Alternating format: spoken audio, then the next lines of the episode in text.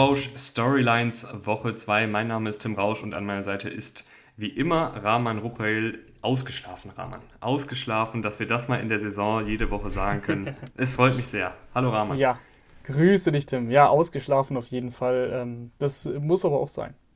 Ich muss sagen, das neue Format gefällt mir sehr, sehr gut und es gefällt mir vor allen Dingen, wie gut es bei euch da draußen ankommt. Ähm, ist ja jetzt erst die zweite Woche, aber wir haben jetzt in der ersten Woche schon sehr, sehr viel positives Feedback gehört, auch über die Länge, weil es ja nur so 20, 30 Minuten geht und ähm, ich finde es echt richtig schön, weil es war auch einfach jetzt die letzten zwei Montage schön, viel zu schlafen, nicht nach elf Stunden noch aufnehmen zu müssen, nach elf Stunden Football gucken und dann irgendwie um 6 Uhr morgens äh, sich ins Bett zu hauen. Und dadurch haben wir, finde ich, auch einfach nochmal mehr Zeit, uns genau mit den Teams zu beschäftigen, uns wirklich die Stories und die Themen rauszusuchen, die wirklich gerade brennen ähm, und dann da wirklich tief reinzugehen in die Analyse mit ein bisschen Abstand, mit ein paar mehr Infos. Und ich finde das wirklich sehr, sehr schön, äh, dass es so gut ankommt und mir macht es echt äh, Spaß, diese neue, dieses neue Konzept einfach. Kann ich, kann ich äh, nur bestätigen. Also ähm, mir haben schon auch die Folgen direkt danach immer viel Spaß gemacht. So ist es nicht, aber es war halt ein Hassel. Also das war immer sehr anstrengend. Auch weil man wusste am Sonntag um 23 Uhr, okay, man hat noch sieben Stunden oder sechs und dann muss man aber auch fit sein und diesen Podcast aufnehmen, ähm, den man ja gerne aufnimmt. Aber man muss halt immer dann warten. Wir haben ja dann auch ab und zu mal eine Folge ähm, schon gedroppt vor dem Nightgame, wenn das Nightgame einfach nicht so spannend war.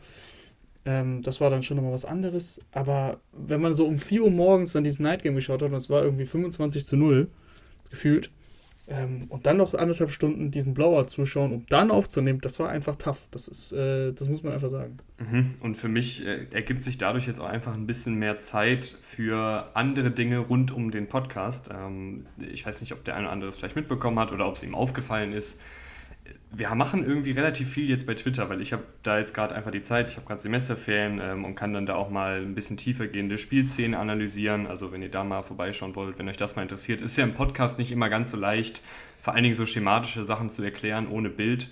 Auf Twitter geht das immer ganz gut, könnt ihr gerne mal vorbeigucken. Und wir haben auch eine neue Sache eingeführt. Und zwar haben wir gedacht, es sind nicht nur unsere beiden Stories, die wir mitbringen, also Rahman und ich jeweils eine, sondern ihr da draußen könnt auch noch eine Story mitbringen.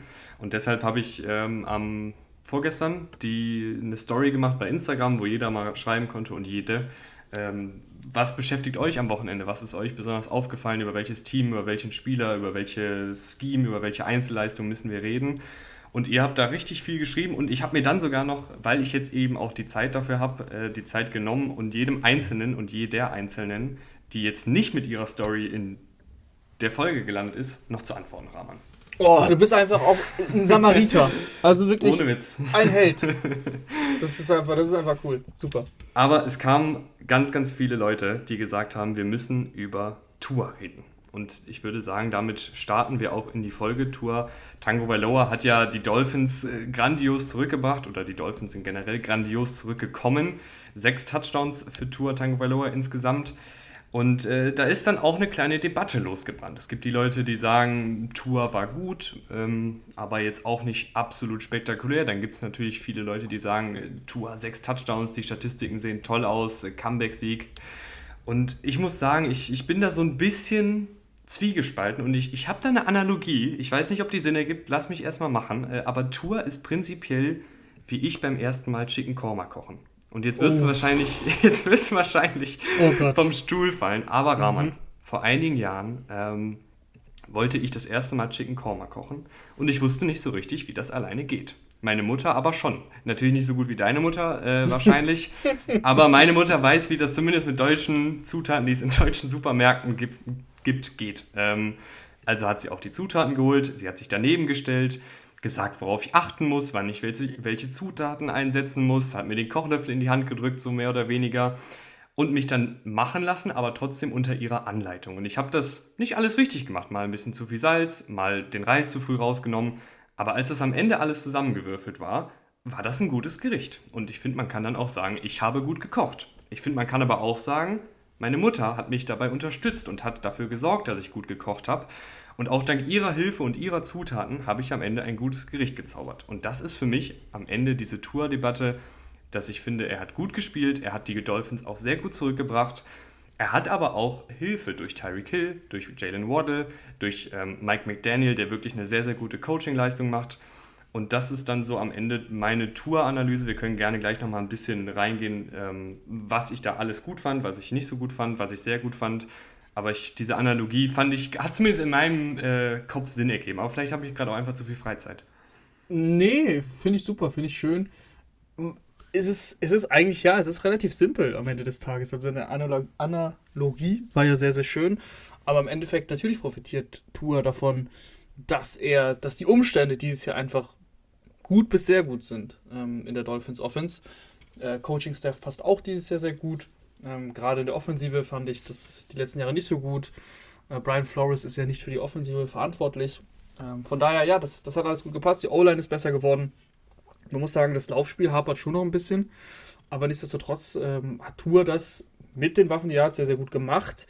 Aber auch erst in der zweiten Halbzeit, muss mhm. man auch sagen. Also, mhm. Ähm, zwei Interceptions geworfen, jeweils auf Max Williams, äh, Neuzugang bei den, bei den Ravens. Einmal war es so ein bisschen Pech, das andere Mal, ja, ist auch ein bisschen, hat er ein bisschen riskiert, ist halt schief gegangen. Er hat davor, fand ich jetzt auch nicht sonderlich gut gespielt, hat schon einen Grund, warum die Ravens dann noch 35 zu 14 geführt haben. Ähm, und ja, dann, dann, dann ist er explodiert. Ich, ich finde, zu der ganzen Debatte gehört halt auch die Ravens Secondary dazu. Also, wer sich das angeschaut hat, hat zweimal Tyreek Hill völlig blank gesehen, also wirklich komplett blank. Und ähm, Tyreek Hill ist ja auch kein Rookie, ist ja auch niemand, den man nicht kennt. Ich weiß nicht, wie das passieren kann. Es waren offensichtliche Coverage-Busts auch dabei. Ähm, da, da, sahen, da sahen die Ravens einfach in der Secondary nicht gut aus. Äh, du musst halt aktuell auch mit Damarian Williams äh, starten.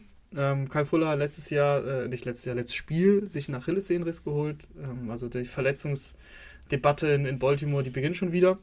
Äh, so hat es zwar mal in Humphrey auch und Marcus Peters, aber ähm, Marcus Peters kommt auch von einem Achillessehnenriss, das muss man auch mal sagen. Hat 44 Snaps gespielt, mal Humphrey ein bisschen was über 50. Äh, das ist halt einfach, dann, das reicht dann nicht immer, weißt du, was ich meine? Also, du hast mit Jalen Waddle und Terry Kill zwei solche schnelle Spieler. Mal Humphrey gefällt mir sehr, sehr gut als Cornerback, aber gegen den Speed von einem Hill oder von einem, von einem Waddle kommt der halt auch nicht immer an. Das ist halt einfach so. Mhm. Ähm, technisch sehr, sehr guter Spieler, aber wie gesagt, das ist dann einfach die, die Waffen, die sie dann hatten, gepaart mit dem, ähm, mit dem jungen, jungen, sehr, sehr jungen Cornerback äh, Williams ähm, und das eben, dass das, das eben Tour, das dann in der zweiten Halbzeit auch wirklich dann gut gemacht hat. Also man muss ja fast sagen, letztes Viertel. Es waren ja, glaube ich, vier Touchdowns im letzten Viertel das, das war so eine, so eine, so eine, wie, wie bei deinem Chicken Korma, also eine Mischung aus sehr, sehr vielen Zutaten, die da reingewirkt sind. Und im Endeffekt steht Tour natürlich super da, 469 Yards Passing, 6 Touchdowns, zwei Interceptions kehren wir mal unter den Tisch. Ähm, aber ich glaube, die Kombination aus Tyreek Hill steht die ganze Zeit völlig offen rum oder beziehungsweise bei zwei Play Big Plays offen. Ähm, dass Jalen Waddle das Spiel macht, was er macht. Der hat das Talent dazu, aber das ist trotzdem ein extremes Spiel gewesen. Äh, über, über 10 Catches, ich glaube 11 für 170 hat er, glaube ich, gehabt und, und Hill hatte 11 für 190. Also das, ist, das sind so mhm. Statlines, die sind wie, ähm, wie aus Madden. Mhm. Und äh, das ist, glaube ich, einfach nicht übertragbar auf, auf, auf, äh, auf, auf mehrere Spiele. Ich finde, insgesamt hatte Tour sehr gute, gute und weniger gute Momente. Du hast ja gerade eben schon die weniger guten Momente ähm, kurz angerissen mit den beiden Interceptions. Ich glaube, da gibt es auch keine zwei Meinungen. Äh, ich fand ihn über weite Strecken in seinem Release sehr, sehr gut. Ich finde, er hat den Ball über weite Strecken schnell und akkurat verteilt. Ich fand ihn gut, wenn die Ravens auch ab und an mal acht bis neun Leute in Coverage gestellt haben und er trotzdem in all dem Verkehr noch eine, eine Anspielstation gefunden hat. Ich erinnere mich da zum Beispiel an den Touchdown-Pass auf Mike Gesicki. Das war wirklich ein sehr, sehr guter Pass. Ähm, auch schön hoch platziert, dass nur Gesicki rankommt. Ähm, und ich fand ihn bei einigen vertikalen Pässen gut. Äh, bei dem einen Touchdown-Pass auf Hill, der war ein bisschen unterworfen und der andere war sehr offen, aber trotzdem hat er die angebracht und trotzdem, finde ich, kann man das auch einem, gerade einem Tour zugutehalten, dass er da mittlerweile auch das Selbstvertrauen entwickelt hat, sich auch diese tieferen Pässe zu trauen. In dem Fall muss er den natürlich werfen, weil, weil beide, war, beide Male war Hill auch offen. Aber es war trotzdem, finde ich, in der Vergangenheit nicht immer so bei Tour, dass man jetzt das Gefühl hatte, der strotzt jetzt so vor Selbstvertrauen und der traut sich hier ständig auch vertikal zu attackieren. Und ich finde, das ist auch eine positive Entwicklung. Was finde ich aber auf jeden Fall zu dieser Story auch dazugehört, ist, wie gut Mike McDaniel das wirklich macht. Also sehr viele super kreative Playcalls und Ideen, wie man dieses Sprinter-Team einsetzt, wie man die unterschiedlichen Spieler einsetzt. Auch ein Alec Ingold war mal ein Vorblocker bei einem Screenpass, könnt ihr auf Twitter nachgucken, habe ich ähm, einen Tweet zu verfasst.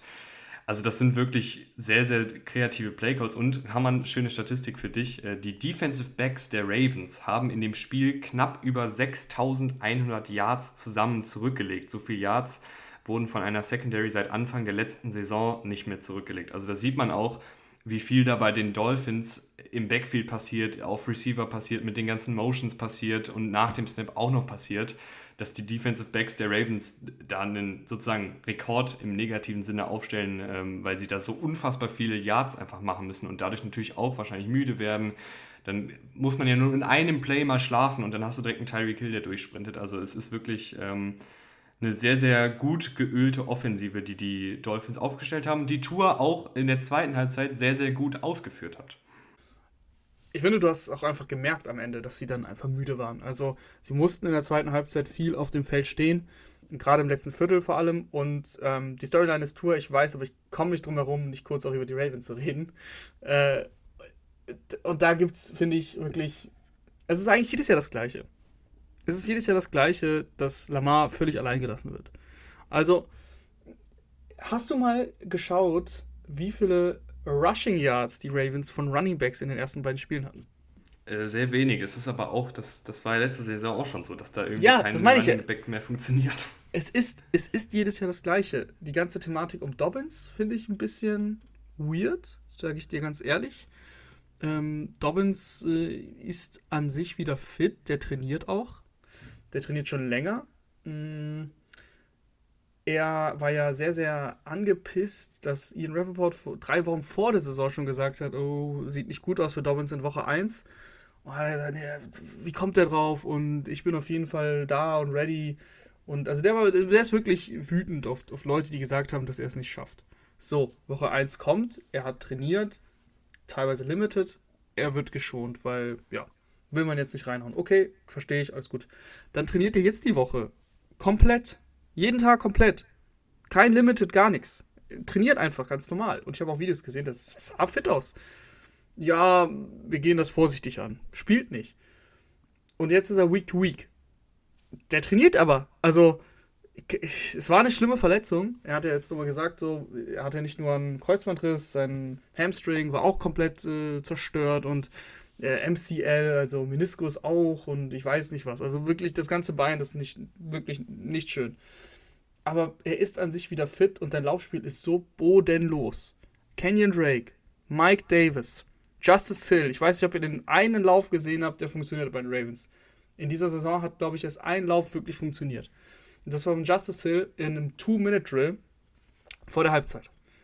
Justice Hill läuft den Ball und es klappt erstens nur, weil es ein Two-Minute-Drill war und die Defense offensichtlich mit einem Pass gerechnet hat.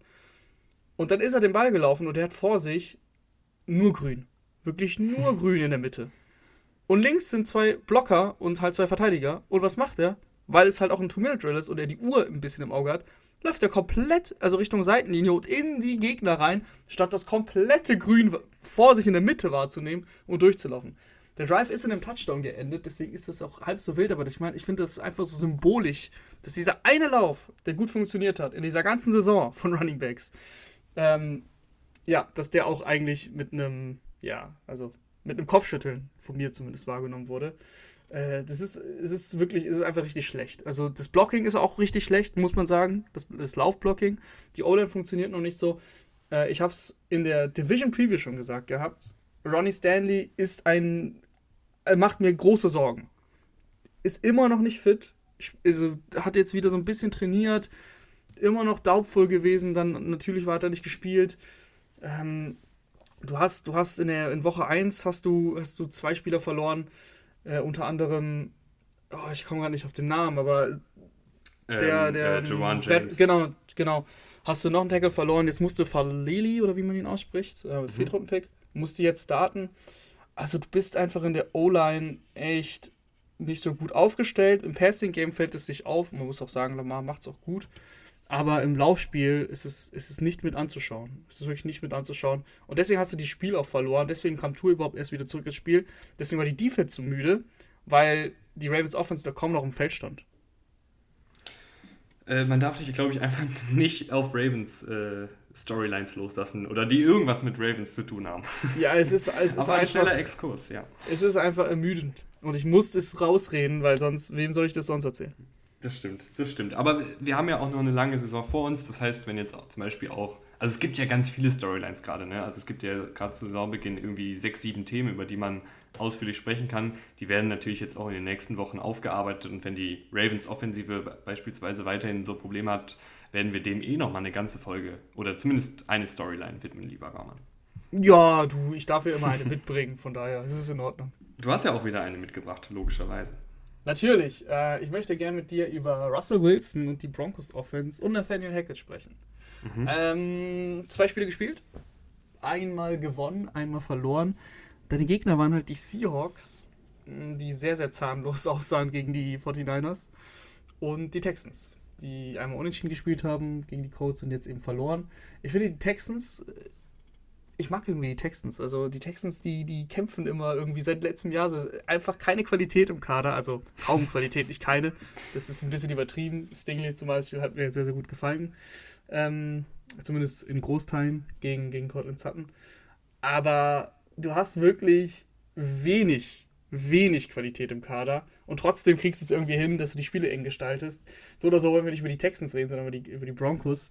Ähm, und Russell Wilson, finde ich, sieht einfach noch extrem unrund aus. Also in, in seinem ganzen Bewegungsablauf, in seinem Snap für Snap. Es ist jetzt nicht so, dass es so einzelne Szenen sind, sondern äh, es ist, ja nicht so, dass er eine Katastrophe ist, was das Spielerische angeht, sondern es sieht einfach unrund aus. Es sind äh, Würf- Würfe dabei, die offensichtlich verfehlt werden. Wirklich offensichtlich. Äh, schaut euch das Texans-Game nochmal an.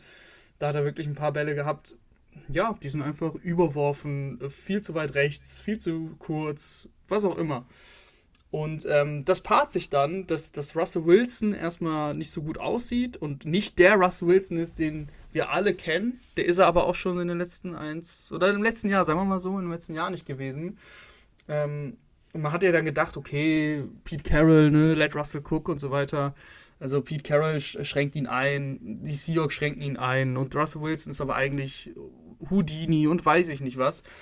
Aber Fakt ist am Ende des Tages, jetzt auch bei Denver nach zwei Spielen, Russell Wilson hat immer noch die gleichen oder ähnliche Probleme, die er auch schon in Seattle hatte. Das ist vor allem Konstanz, auch mal einen Drive Schritt für Schritt durchführen ohne Big Plays.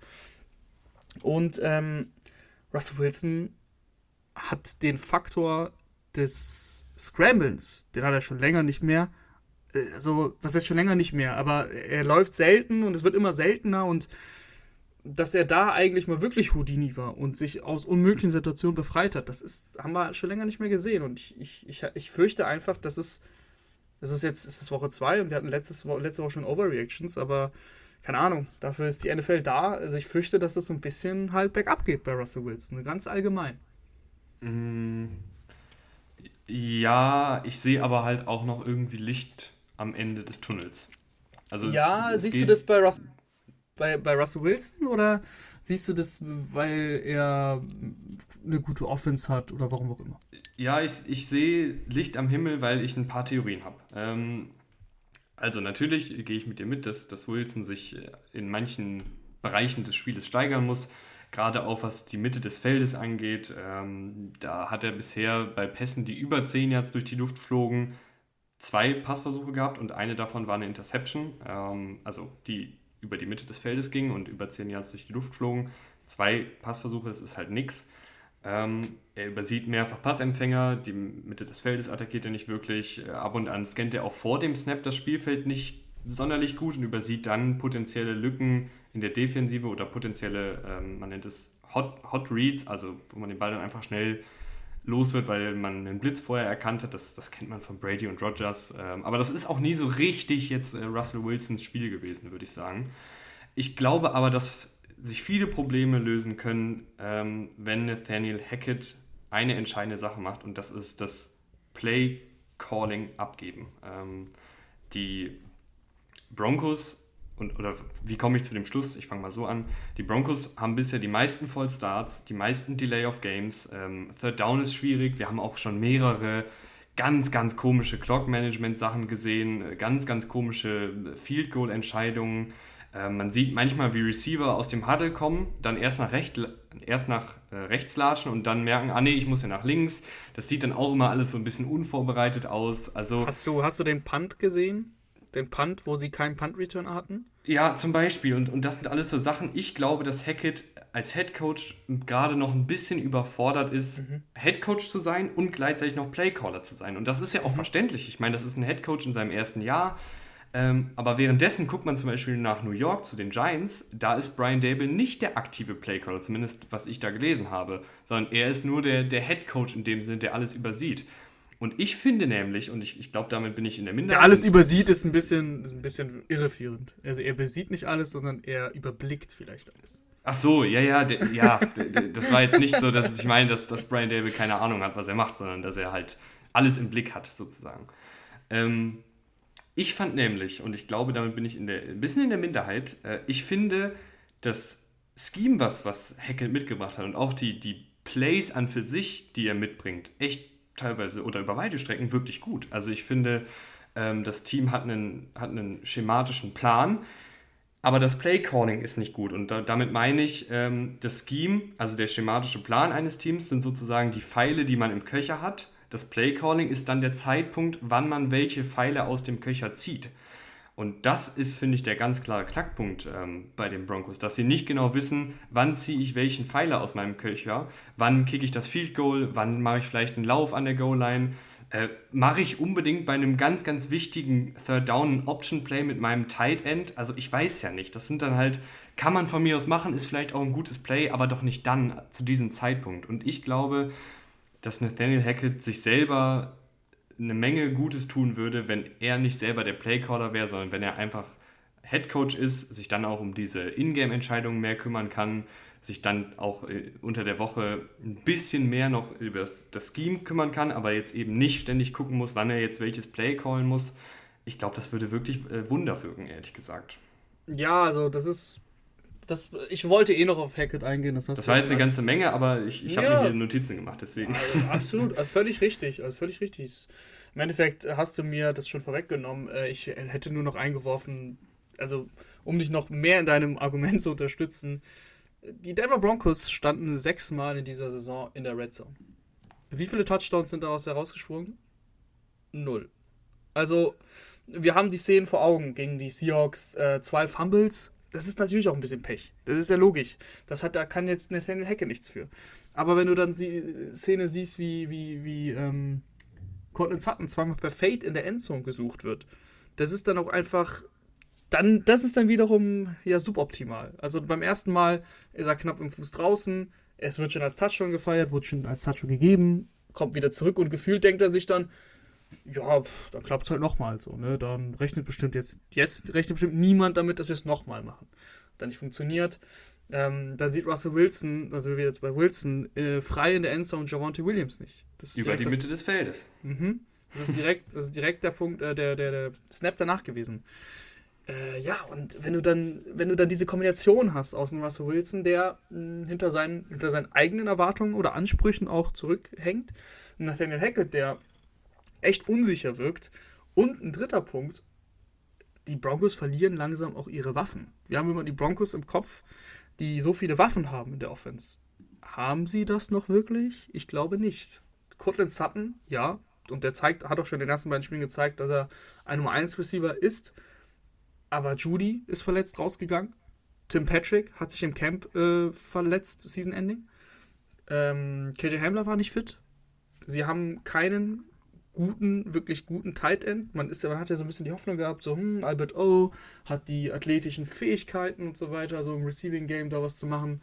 Äh, äh, auf keinen Fall. Also, er hat, er hat im Training Camp nicht überzeugt, er hat in der Preseason nicht überzeugt und er überzeugt auch gerade nicht. Also, ich kann, also das erste Play, was mir einfällt, ist ein Drop, Drop Pass jetzt von ihm ähm, gegen die Texans bei, bei Third Down.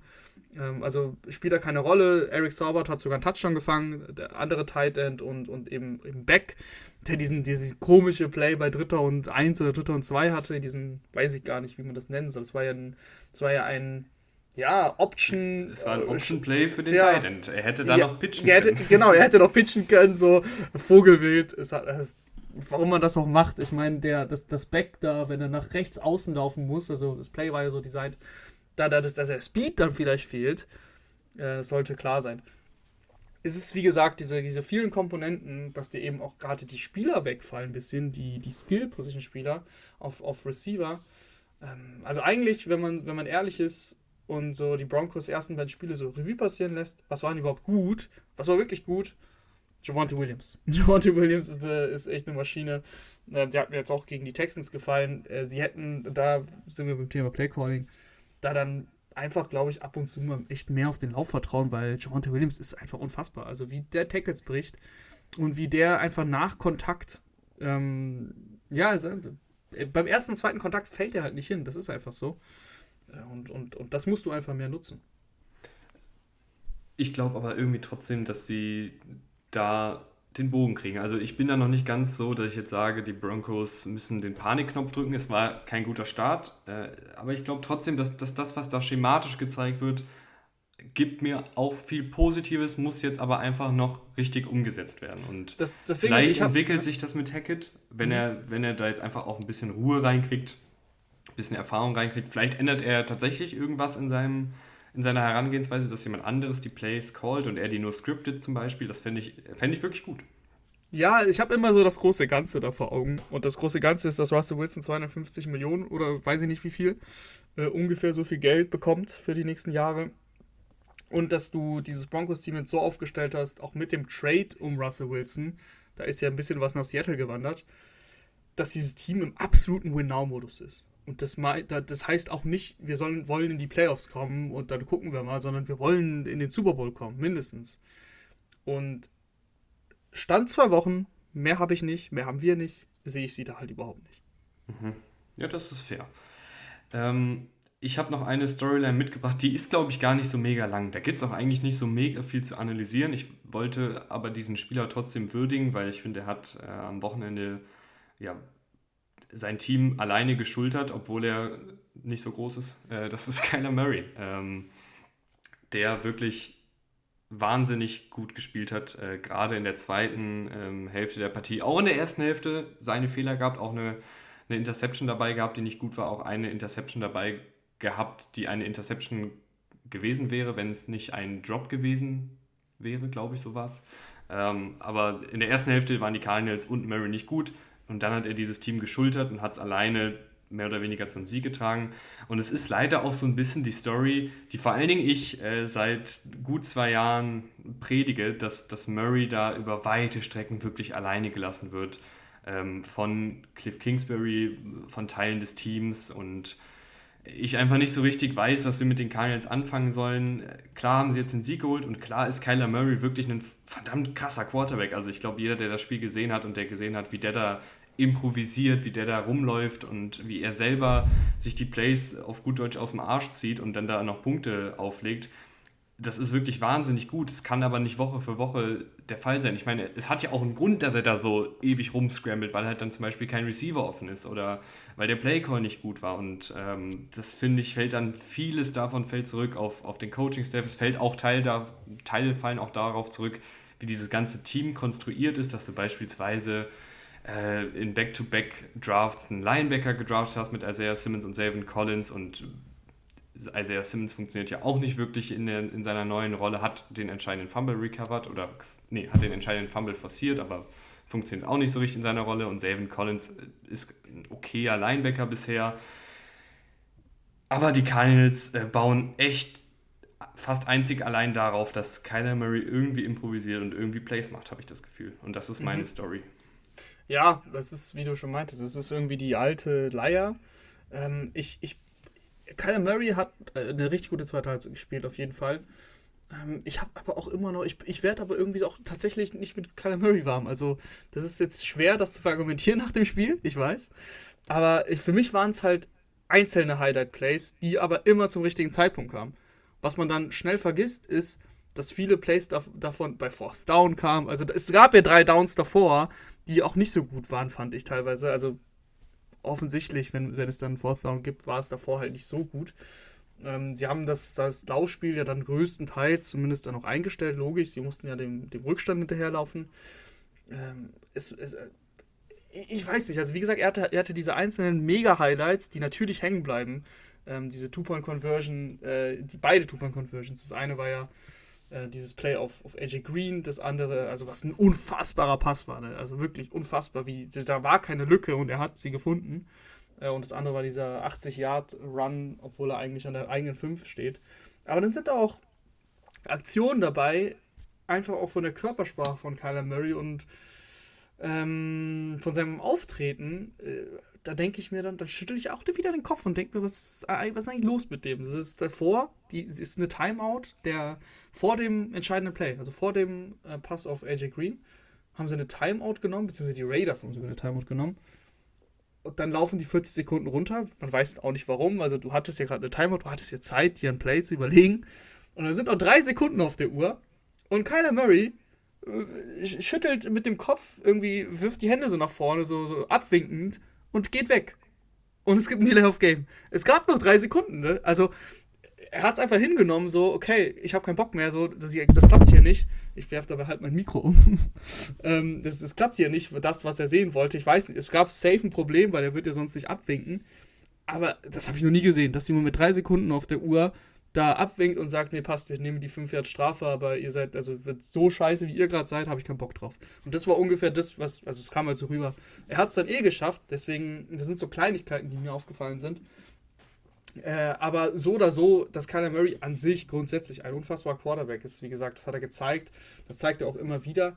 Ähm, bei den Cardinals ist mehr das Problem, wie du schon meintest, eben Cliff Kingsbury, der da teilweise finde ich auch ein bisschen, bisschen verloren wirkt als, als Head Coach. Aber irgendwie, ich weiß nicht, er wurde, wurde der Vertrag nicht sogar verlängert. Mhm. Ähm, ich weiß gar nicht warum, weil Kyler Murray, gefühlt trägt Kyler Murray halt Cliff Kingsbury. Und ähm, das andere ist, dass, dass die Receiver, also das, die Sorge hatte ich schon vor der Saison, das habe ich auch, glaube ich, gesagt gehabt im Division, in der Division Preview, ohne Hopkins fehlt dir halt der, der Receiver, der seine Duelle regelmäßig gewinnt, der, der dir mal ein Big Play auflegt. Und dann fällt ja noch Ronald Moore weg. Ähm, Marquise Brown hab, haben wir auch schon hier viel zu gesagt. Da kann ich eigentlich nur sagen, äh, nichts verändert. Ist ein inkonstanter Receiver. Der wird dir auch mal ein Big Play fangen. Der wird dir auch mal einen guten Catch ähm, Downfield machen. Aber zum Beispiel bei Fourth Down, ähm, der Pass auf, auf Brown, ich weiß nicht, ob du es vor Augen hast. Sie haben einen Fourth Down ausgespielt, Vierter und kurz, Vierter und eins, glaube ich sogar nur. Äh, er geht tief, weil Brown offensichtlich frei war, Coverage Bust. Er fängt den Ball, er hat den Ball, kriegt dann einen Hit und lässt ihn fallen. Und es tut mir leid, aber diesen Ball muss er festhalten. Da, da, der Hit war gut, aber er war jetzt auch nicht geisteskrank. Und das ist halt für mich Marquis Brown in der, in der Nutshell. Und äh, am Ende des Tages ist er nicht gut genug, Marquis, um da den Nummer 1 Receiver zu geben. AJ Green hat den Ball ähm, sehr, sehr gut gefangen in der Endzone, aber er hatte davor echt einige Plays, die er auch hätte machen können. Ähm, Greg Dortch ist da gefühlt aktuell der beste Receiver. Kannte ich vor diesem Jahr auch noch nicht. Der auch kein, nicht mal ein Rookie ist, sondern der echt ein paar Jahre gebraucht hat, um da irgendwie in der NFL Fuß zu fassen. Aber der, der spielt da jetzt echt eine gute Rolle. Und das ist so mein Problem, so, dass es da rundherum eigentlich fehlt und Kyler Murray dann ein bisschen, also jetzt seine, seine Show in der zweiten Halbzeit abgezogen hat, das Spiel gewonnen hat aber das ist äh, insgesamt einfach viel, viel, viel zu wenig, was von außen rumkommt. Äh, das, das war jetzt eine ganze Menge. Äh, ich versuche mal alles nochmal ganz kurz aufzugreifen, was du so gesagt hast und wo ich was zu sagen wollen würde. Also diese ganze Thematik, ob jetzt Kyler Murray, also was so seine generelle Einstellung dazu ist, das finde ich, kann man immer sau schwierig beurteilen. Also ich tue mich da ein bisschen schwer, immer zu sagen, dass er jetzt irgendwie von der Körpersprache her oder so. Klar sieht das vielleicht manchmal ungünstig aus, aber ich, man weiß halt am Ende des Tages auch nicht wirklich, was dann nee, das in wissen wir Kopf nicht. vorgeht. Die eine Aktion fand ich halt sehr komisch. Mhm. Ähm, ich mag dann manchmal nur nicht diese Narrative. Also ich glaube, irgendwas wird da auch schon im Argen sein, weil, sonst hätten sie vielleicht auch diese Klausel nicht reingemacht und sonst wird es da nicht seit Monaten oder sonst hätte es vor, dem, vor der Vertragsverlängerung nicht monatelang dieses Hin und Her gegeben keine Ahnung, aber auch da finde ich, tue ich mich auch immer schwer zu sagen, äh, was da jetzt los ist, weil wir es einfach nicht wissen können und auch nicht jetzt irgendwie da wilde Mutmaßungen aufstellen sollten. Alles andere gebe ich dir auf jeden Fall recht. Also dieses ganze Scheme von Kingsbury ist ja auch darauf ausgelegt, dass du halt Receiver hast, die ihre 1 gegen 1 Duelle gewinnen. Das erfordert sehr, sehr, das fordert sehr, sehr viel von den Receivern. Und wenn du dann halt auch Ausfälle hast und wenn du dann nicht einen DeAndre Hopkins hast, äh, sondern AJ Green, der auch schon in die Jahre gekommen ist und vielleicht jetzt nicht mehr der allerdominanteste Contested Catcher ist und auch nicht der allerdominanteste Receiver generell ist, dann, dann wird es halt auch schwieriger. Und da würde ich mir dann halt wünschen, dass Kingsbury halt ein bisschen mehr macht und irgendwie ein bisschen mehr auch Murray ähm, und dieser ganzen Offensive einen, einen Floor gibt, also eine gewisse Baseline, die die Cardinals Offensive haben, weil ich habe, finde ich, so oft das Gefühl, die Cardinals Offensive ist Hü oder Hot, je nach Gegner äh, oder je nachdem, ob Kyler Murray halt was zaubern kann, ist die, das steht, damit steht und fällt die Offensive eigentlich. Und das finde ich kann auch jetzt in Jahr 4 ist es ja auch dann irgendwie nicht mehr der, das kann es ja dann auch irgendwie nicht mehr sein. Ähm, und ich weiß dann auch langsam nicht mehr so richtig, wo es dann für die Cardinals groß noch hingehen soll, weil, weil das ist wirklich eine Problematik, die ich schon seit, seit Jahren mittlerweile anpranger, dass, dass Cliff Kingsbury irgendwie nicht ganz so der Coach in meinen Augen ist, der dieses Team wirklich weit nach vorne bringt. Und ähm, finde ich irgendwie schade, weil Kyler Murray ein, ein spektakulärer Quarterback ist. Und ich finde, man sieht recht wenig, was Cliff Kingsbury macht, was jetzt dieser Offensive wirklich weiterhilft. Ich finde, das Option-Game ist gut. Also der hat wirklich sehr, sehr viele gute Option-Plays drin ähm, und bindet Murray da gut ins Laufspiel ein. Ich finde auch manche Screen-Konzepte gut, aber über weite Strecken, finde ich, fehlt da auch eine, eine Konstanz in dieser Offensive und äh, Kingsbury macht, gibt diese Konstanz seit Jahren eigentlich dieser Offensive nicht wirklich. Ja, dem kann ich nicht mehr viel hinzufügen, außer dass man noch kurz einen Satz über die Raiders, also die Raiders haben das Spiel auch hergeschenkt. Sie haben 20-0 geführt, sie haben in der zweiten Halbzeit ähm, das Playcalling extrem verändert, also wurden halt viel konservativer und haben auch einfach kaum noch Plays gemacht. Und ich glaube, zu, bis zur Overtime war Derek Carr dann teilweise 40 Minuten nicht auf dem Platz. Derek Carr hat in einem gewissen Zeitpunkt 40 Minuten den Ball nicht berührt und dann war er wieder da. Und diesen 40 Minuten, das, also, das muss man sich mal ne, auf der Zunge zergehen lassen. Ähm, es ist nicht so, dass das Spiel dann vorbei war, sondern wie gesagt, er kam ja dann nochmal zur Overtime auf. Also das ist unfassbar eigentlich, dass du, dass du eine Offensive so ausrichten kannst in der zweiten Halbzeit, und deswegen haben für mich auch die Cardinals das Spiel in dem Sinne nicht gewonnen. Kyler Murray hat es gewonnen. Aber auch selbst, selbst Kyler Murray hatte ja dann wieder, also nicht wieder Glück, sondern die Cardinals hatten Glück, dass, dass da Renfro ähm, ja, den Ball fallen lässt, zweimal hintereinander. Und dass dann die Defense das Spiel für die gewinnt. Ähm, von daher, für mich haben die Raiders halt das Spiel klar verloren. Und ich glaube, dass die Cardinals Probleme nicht weggehen werden. Wir werden sie vielleicht äh, in einigen Wochen nochmal in den Storylines haben. Das war es dann aber auch für diese Woche. Äh, Storylines Woche 2. Ich hoffe, es hat euch gefallen. Ähm, gerne, gerne die Folge teilen. Hilft uns immer sehr. Äh, auf Twitter und Instagram folgen, weil da passiert ja auch in letzter Zeit ziemlich viel. Ähm, auf Instagram könnt ihr eure Stories zuschicken. Auf Twitter könnt ihr gerne mal vorbeigucken, äh, was wir da so an Spielzuganalysen und sowas dabei haben und auch Memes. Also es ist immer eine, eine wilde Mischung.